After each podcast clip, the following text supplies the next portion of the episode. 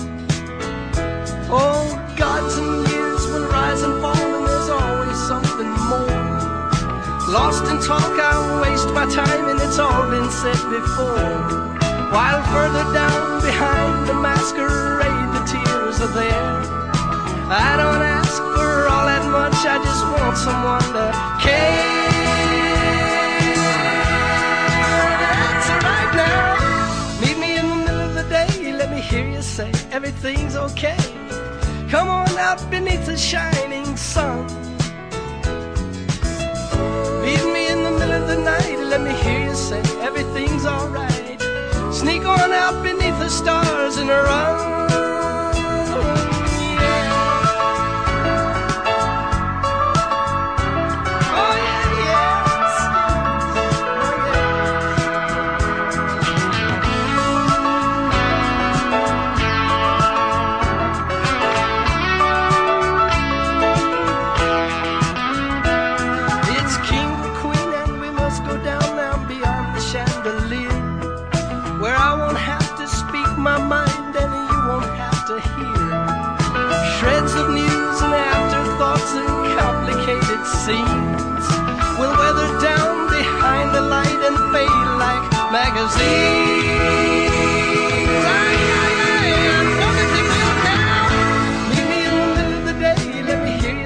everything's okay.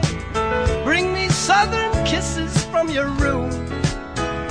Hey, hey, you meet me in the middle of the night. Let me hear you say everything's alright. Let me smell the moon in your perfume.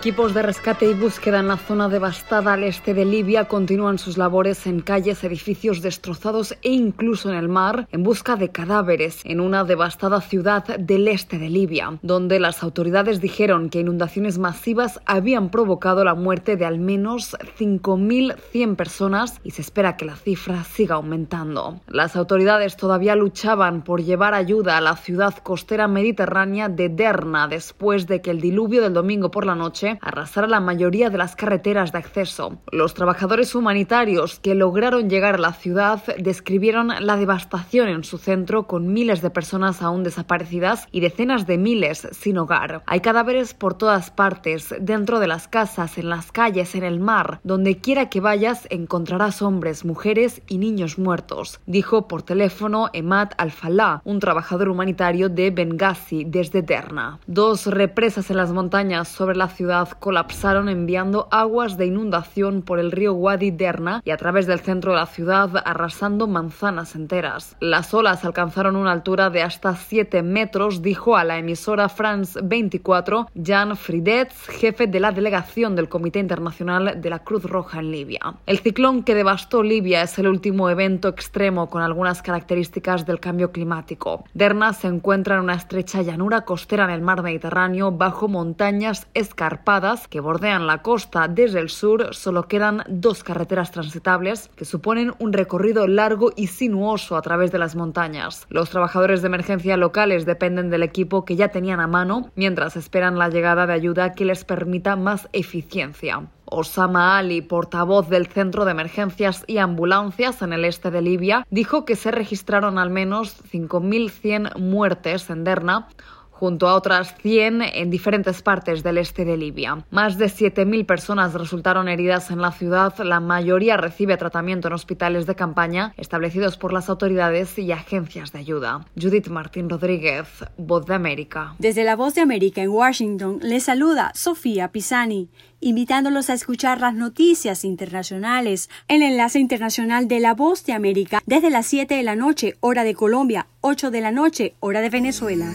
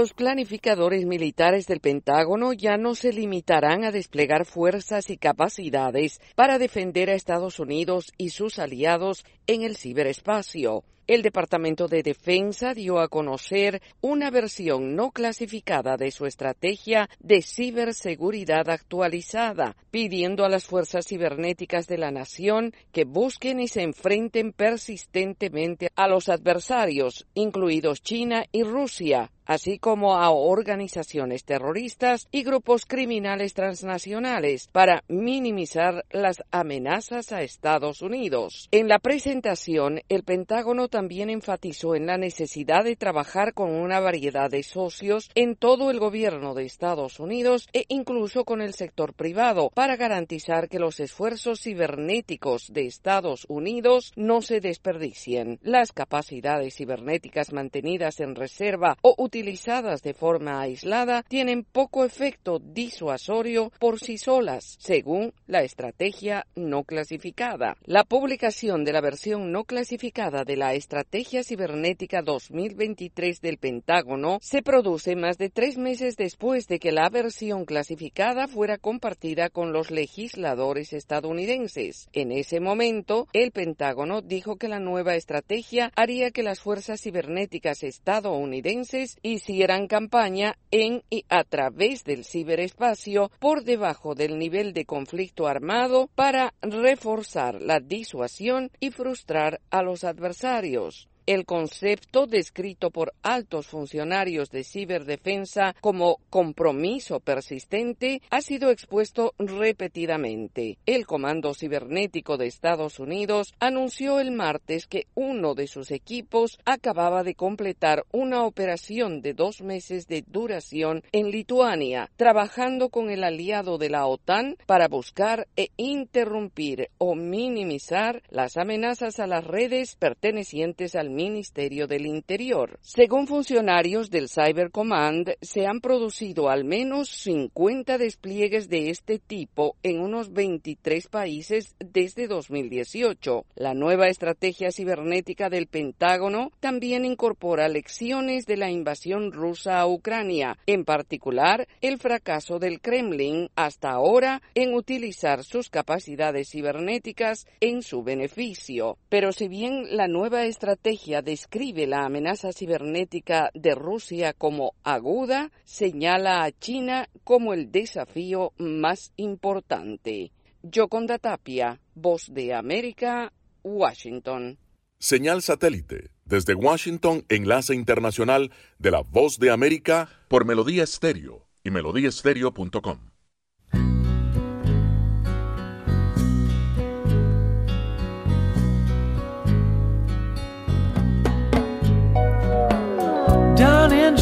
They got lots of pretty women. Steal your money, then they break your heart. Lonesome Sue, she's in love with old Sam. Taken from the fire into the frying pan, on and on. She just keeps on trying. And she smiles when she feels like crying, on and on on and on, on and on. Mm. Oh, well, Jimmy sits alone in the moonlight. Saw his woman kiss another man, so he takes a ladder, steals the stars from the sky. Puts on Sinatra and starts to cry on and on. he just keeps on trying. And he smiles when he feels like crying.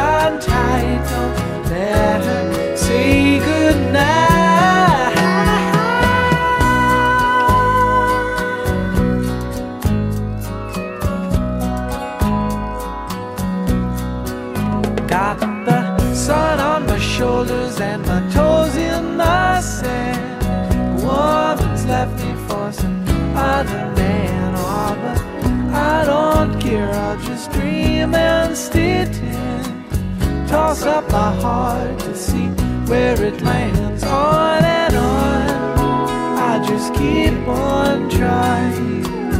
And I smile when I feel like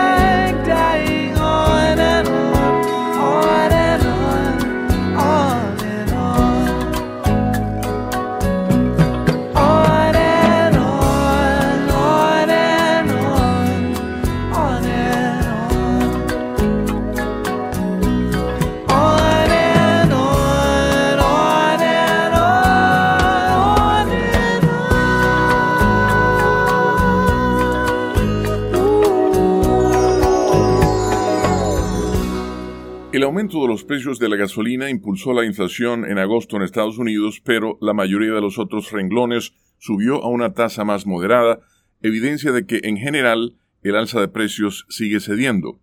En una serie de datos contradictorios, el Departamento de Trabajo informa que el índice de precios al consumidor aumentó 3.7% en agosto comparado con el mismo mes del año previo, un alza respecto a la tasa anual de 3.2% registrada en julio. Sin embargo, la agencia AP informa que la llamada inflación subyacente, que excluye rubros más volátiles como alimentos y gasolina, aumentó 4.3%, una disminución respecto al 4.7% registrado en julio y el alza más pequeña en casi dos años. Aún así, eso sigue estando muy lejos de la meta de 2% fijada por la Reserva Federal. Pese a las tendencias divergentes, la disminución en la inflación subyacente apunta a que la inflación general está cediendo.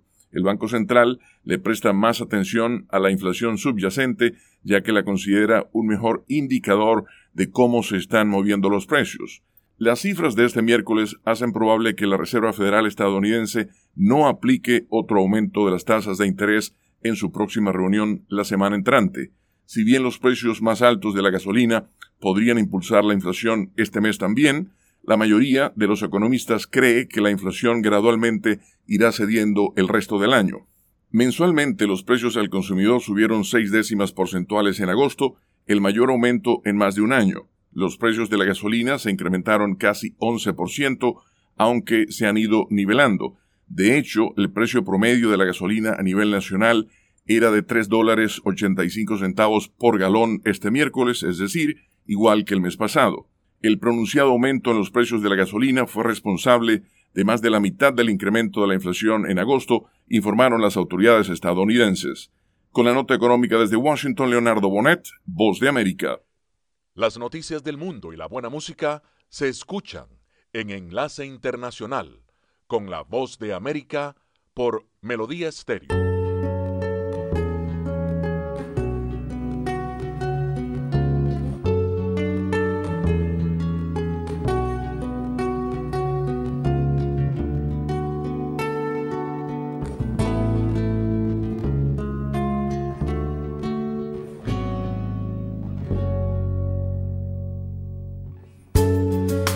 Deals the cards as a meditation. And those he plays never suspect. He doesn't play for the money he wins. He doesn't play for respect. He deals the cards to find the answer sacred geometry of chance. The hidden law of a probable outcome. The numbers lead a dance. I know that the spades are the swords of a soldier. I know that the clubs are weapons of war. I know that diamonds money for this art, but that's not the shape of my heart. He may play the jack of diamonds. He may lay the queen of spades. He may conceal a king in his hand while the memory of it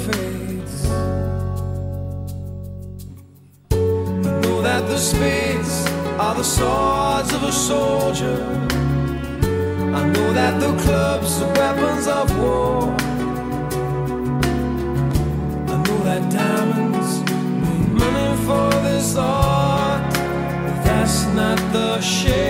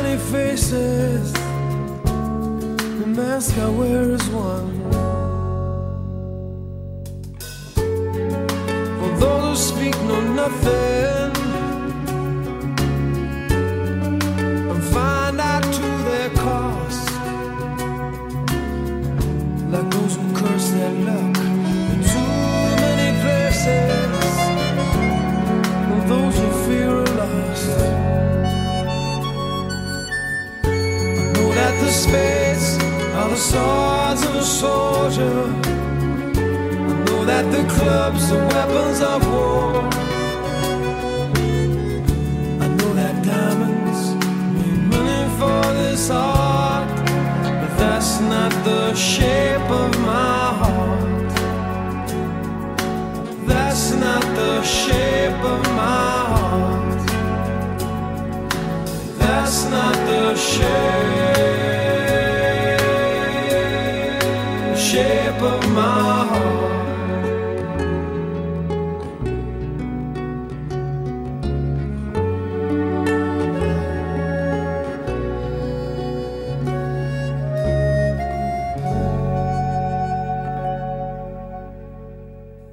Enlace Internacional con América Latina. Su nombre es Mauro Cid. Es un coronel del ejército brasileño que fue asistente de campo del expresidente Jair Bolsonaro. Este militar es actor clave en dos investigaciones de la Policía Federal y acaba de cerrar un acuerdo de culpabilidad con la Suprema Corte de Brasil y debe proporcionar nuevas pruebas. El primero de los casos en el que se detiene participación es la venta de joyas recibidas como regalo por el expresidente Bolsonaro del gobierno de Arabia Saudita. En lugar de devolverlos al gobierno de Brasil, Bolsonaro vendió los objetos de valor. Mauro Cid y su padre, el general Mauro César Lorena Cid, eran los encargados del acuerdo comercial. El coronel Cid está en prisión desde mayo por participar en la falsificación de las tarjetas de vacunación de Jair Bolsonaro. El acuerdo de culpabilidad existe desde hace décadas en los procesos penales brasileños, pero se estableció en la Operación Lava Jato. El contenido de la declaración del CID aún es secreto, pero se espera que se revelen informaciones importantes que podrían incriminar al expresidente da República, segundo el analista político Rodrigo Prando. Por que do, do Hay un gran temblor entre los partidarios de Bolsonaro en este momento porque si Cid confiesa que envió las joyas por orden de Bolsonaro o falsificó la vacuna a pedido del presidente, eso es lo que necesita la Policía Federal para incriminar y probar la participación del ex líder brasileño y además demostrar que el expresidente utilizó las Fuerzas Armadas bajo sus órdenes personales. Dentro del ejército brasileño se teme que el coronel Cid también haya citado los nombres de militares que presuntamente estuvieron involucrados en el intento de golpe de Estado del 8 de enero, cuando la capital Brasilia fue invadida por manifestantes que apoyaban al expresidente Bolsonaro. En el Congreso, una comisión investiga el caso. El diputado federal Rubens Pereira, uno de los líderes del gobierno actual, dice que se debería pedir una nueva declaración a Mauro Cid, ya que la última vez guardó silencio. Ele era o ajudante de ordem. Él es ayudante de campo. Vio y escuchó todo lo que pasó. Si realmente quiere hablar, necesita volver al IPC. En mi opinión, está claro que el 8 de enero no fue un hecho aislado, fue un intento de golpe de Estado. Tras ratificar su alegato, la Corte Suprema dejó a Mauro Cid en libertad condicional, mientras el ejército lo destituyó de sus funciones. Edgar Maciel, Voz de América, Brasil. Enlace Internacional con la Voz de América. And when I hold you in my arms, I promise you, you're gonna feel a love that's beautiful and new. This time I love you even better than I ever you'll be in my heart forevermore. We were just too young to know we fell in love and let it go. So easy to say the words goodbye, so hard to let the feelings die. I know how much I need you now. The time turning back somehow. As soon as our hearts and souls unite, I know for sure we'll get the feeling right. And now we're starting over again. It's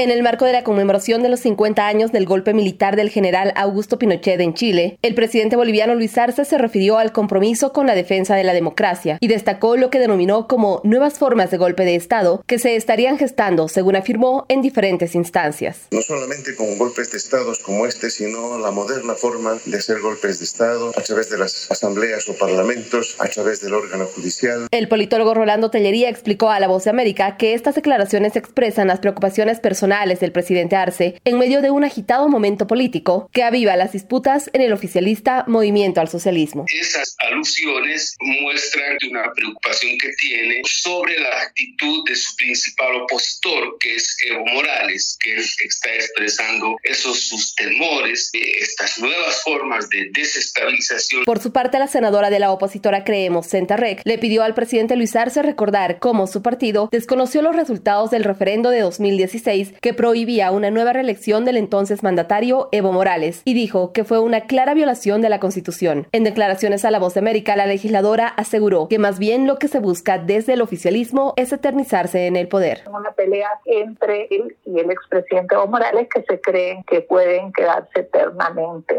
en el poder y que pretenden hablar de que las reacciones que puede tener el pueblo, la ciudadanía contra esta, esta tiranía, esta dictadura, pretenden llamarles golpe de Estado cuando son manifestaciones buscando la restitución legítima de la democracia. Mientras tanto, crece la tensión política en el MAS, el partido oficialista, con acusaciones y contraacusaciones entre parlamentarios seguidores del expresidente Evo Morales y del actual mandatario Luis Arce. Ahora la disputa se centra en la aprobación de la ley de elecciones judiciales, que según el gobierno no amerita urgencia, aunque los legisladores opositores del movimiento al socialismo advierten sobre un plan para un decreto que prolongue a estos administradores de justicia en detrimento de su líder, Evo Morales, con miras a su postulación en 2025. Fabiola Chambi, Voz de América, Bolivia. Escuchan Enlace Internacional con la voz de América por Melodía Estéreo y melodíaestéreo.com.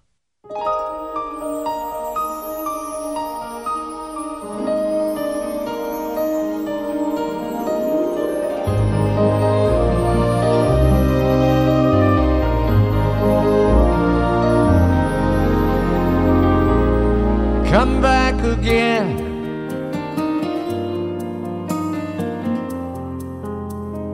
Want you to stay next time.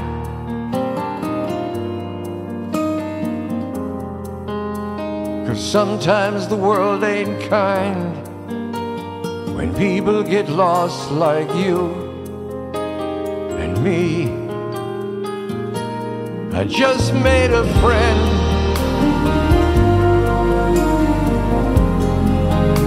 A friend is someone you need.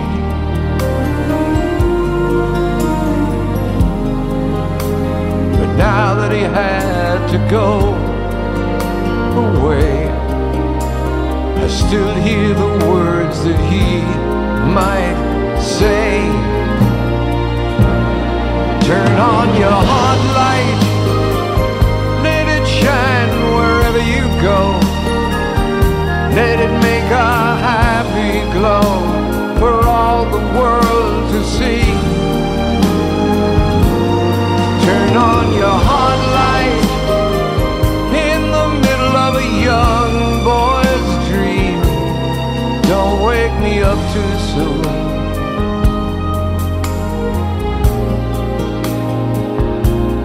Take a ride across the moon, you and me.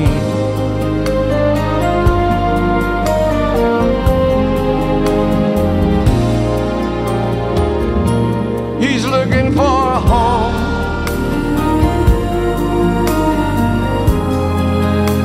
Cause everyone needs a place.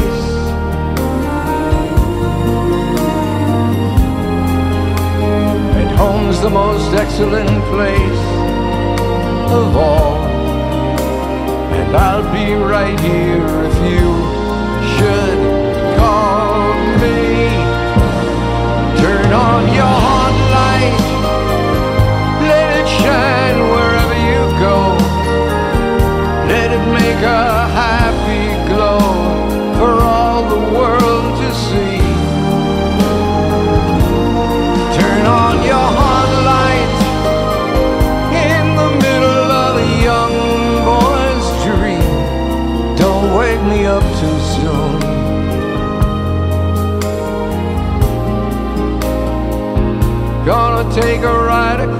the moon, you and me.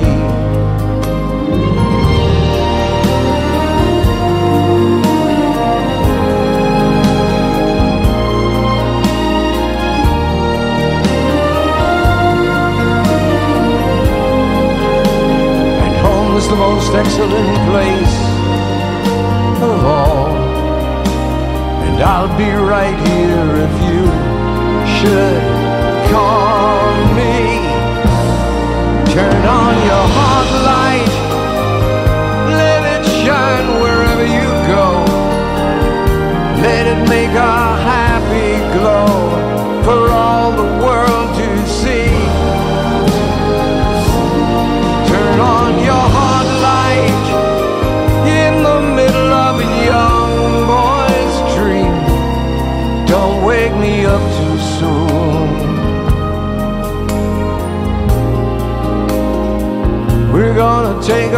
across the moon. You and me. Turn on your hot light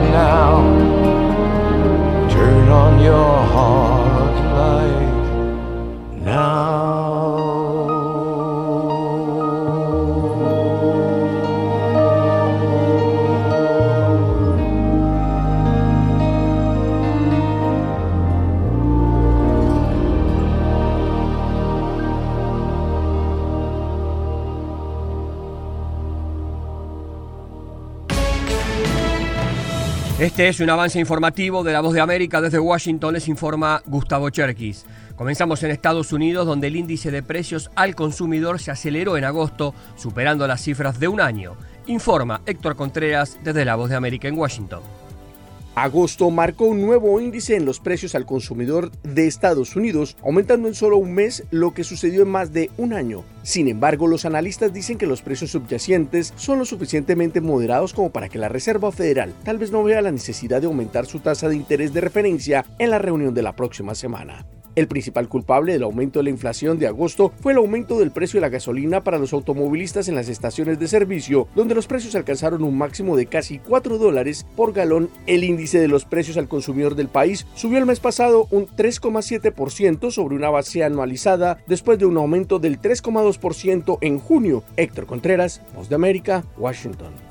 Por otra parte, el presidente Joe Biden dijo que los republicanos quieren someterlo a juicio político porque quieren cerrar el gobierno. La Casa Blanca denunció los planes republicanos de iniciar una investigación de juicio político contra Biden, calificando el esfuerzo de infundado. El presidente estadounidense hablará al país durante la jornada respecto a este tema.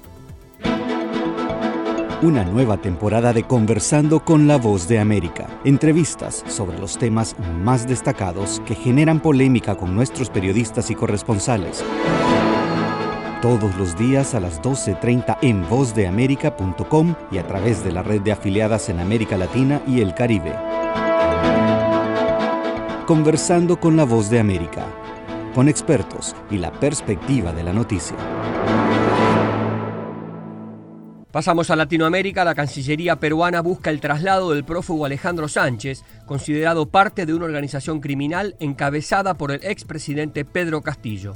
Informa Silvia González desde La Voz de América en Perú. La situación del peruano Alejandro Sánchez, actualmente detenido en Texas, Estados Unidos, ha puesto tensión en la justicia del Perú para intensificar esfuerzos y traerlo al país. El empresario es investigado por el caso denominado Asesores en la Sombra durante el gobierno de Pedro Castillo y era buscado por la Justicia Nacional hace más de 10 meses. Según informaciones de las autoridades, Alejandro Sánchez fue detenido cuando intentaba cruzar irregularmente la frontera de México hacia Estados Unidos. El empresario Alejandro Sánchez era el dueño de una de las casas utilizadas por el exmandatario Pedro Castillo. Silvia González, Voz de América, Perú. Según la Organización Internacional para las Migraciones, más de 30.000 personas han tenido que desplazarse en Libia tras la tormenta Daniel y que dejó al menos 5.300 muertos y 10.000 desaparecidos. UNICEF comunicó que las necesidades más urgentes son refugios, artículos no alimentarios, agua potable, kits de higiene, suministros médicos y ropa. Este fue un avance informativo de La Voz de América. Escuchan la voz de América conectando a Washington con Colombia y el mundo por Melodía Estéreo y melodíaestéreo.com.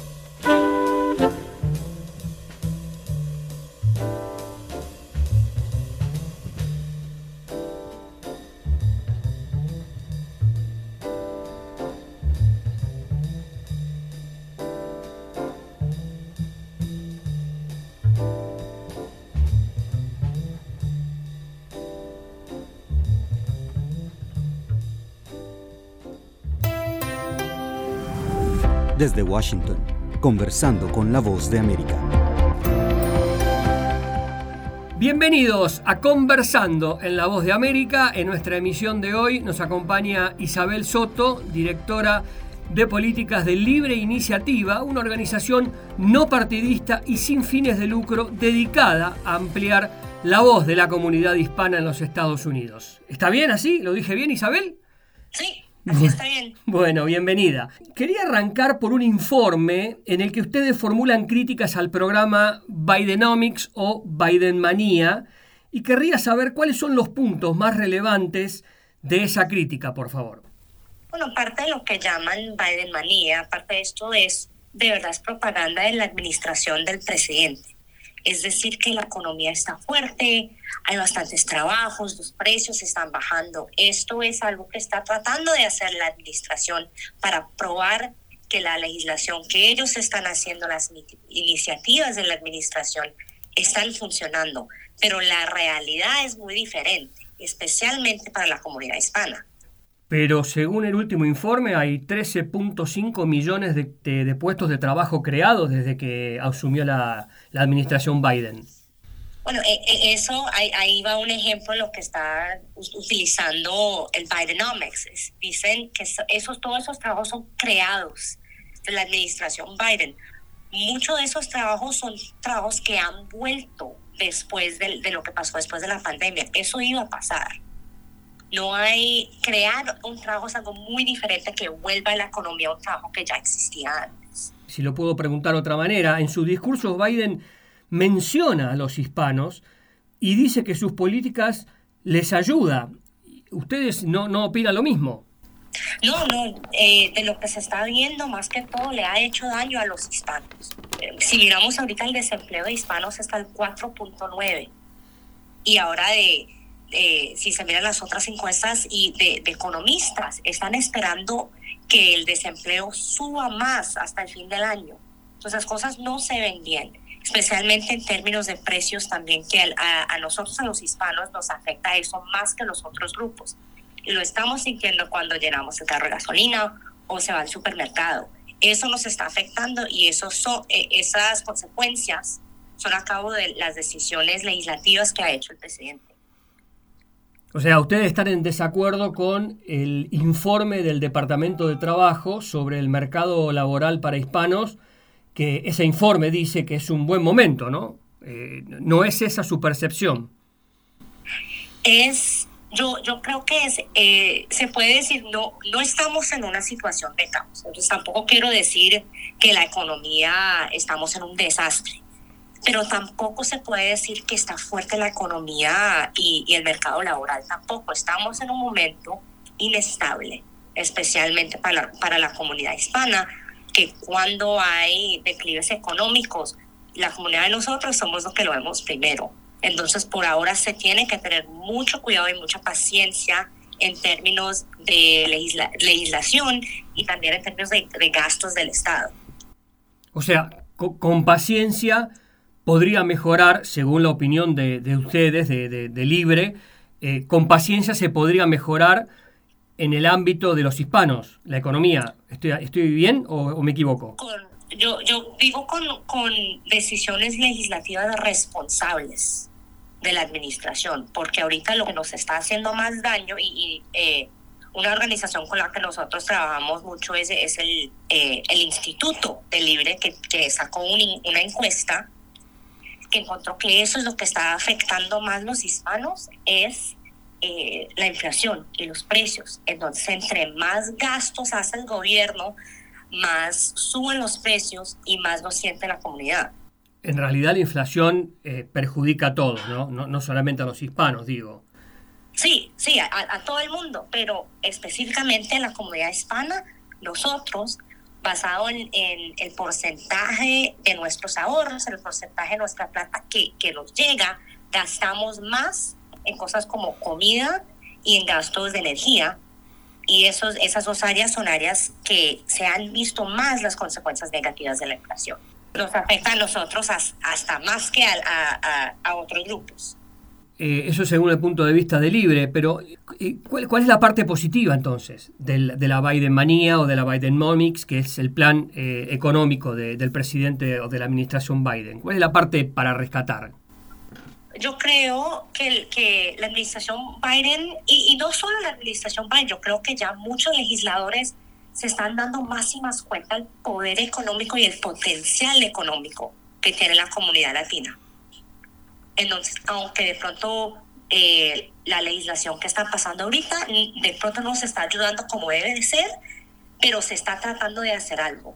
Entonces, como votantes, como miembros de la comunidad, eh, eso nos ayuda a nosotros y también yo, yo creo que la administración quiere que, que salga la comunidad para adelante, pero tiene que pasar eh, legislación que, que de verdad ayude, que, que no se meta en, en los negocios, que deje que la gente siga para adelante y empiece negocios y siga trabajando como ellos quieren trabajar.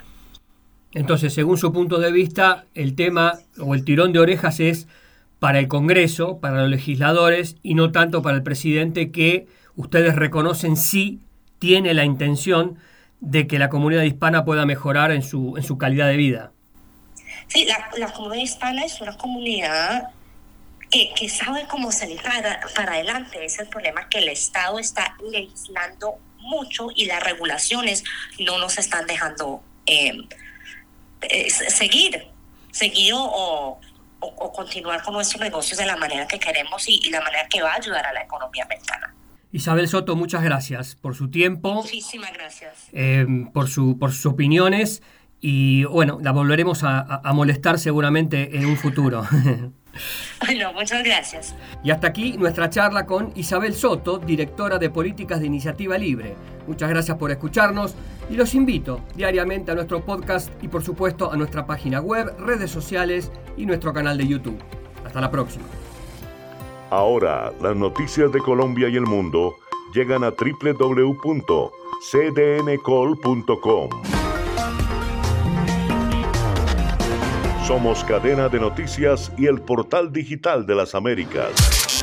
Noticias, deportes, salud, entretenimiento, análisis, América Latina y el mundo, radio y televisión en vivo, cadena de noticias. Cadena de noticias. Hasta aquí, Enlace Internacional con la Voz de América. La cita es mañana, así que los esperamos. Les recordamos que pueden seguir la información de la Voz de América en www.boanoticias.com. Hasta la próxima. Enlace Internacional es una producción de cadena de noticias. Editores Jorge Pérez Castro y Gabriel Villarreal Ángel. Periodista Sala de Redacción de La Voz de América. Voiceover Gonzalo Abarca. Producción ejecutiva Jimmy Villarreal. Síganos en www.cdncol.com.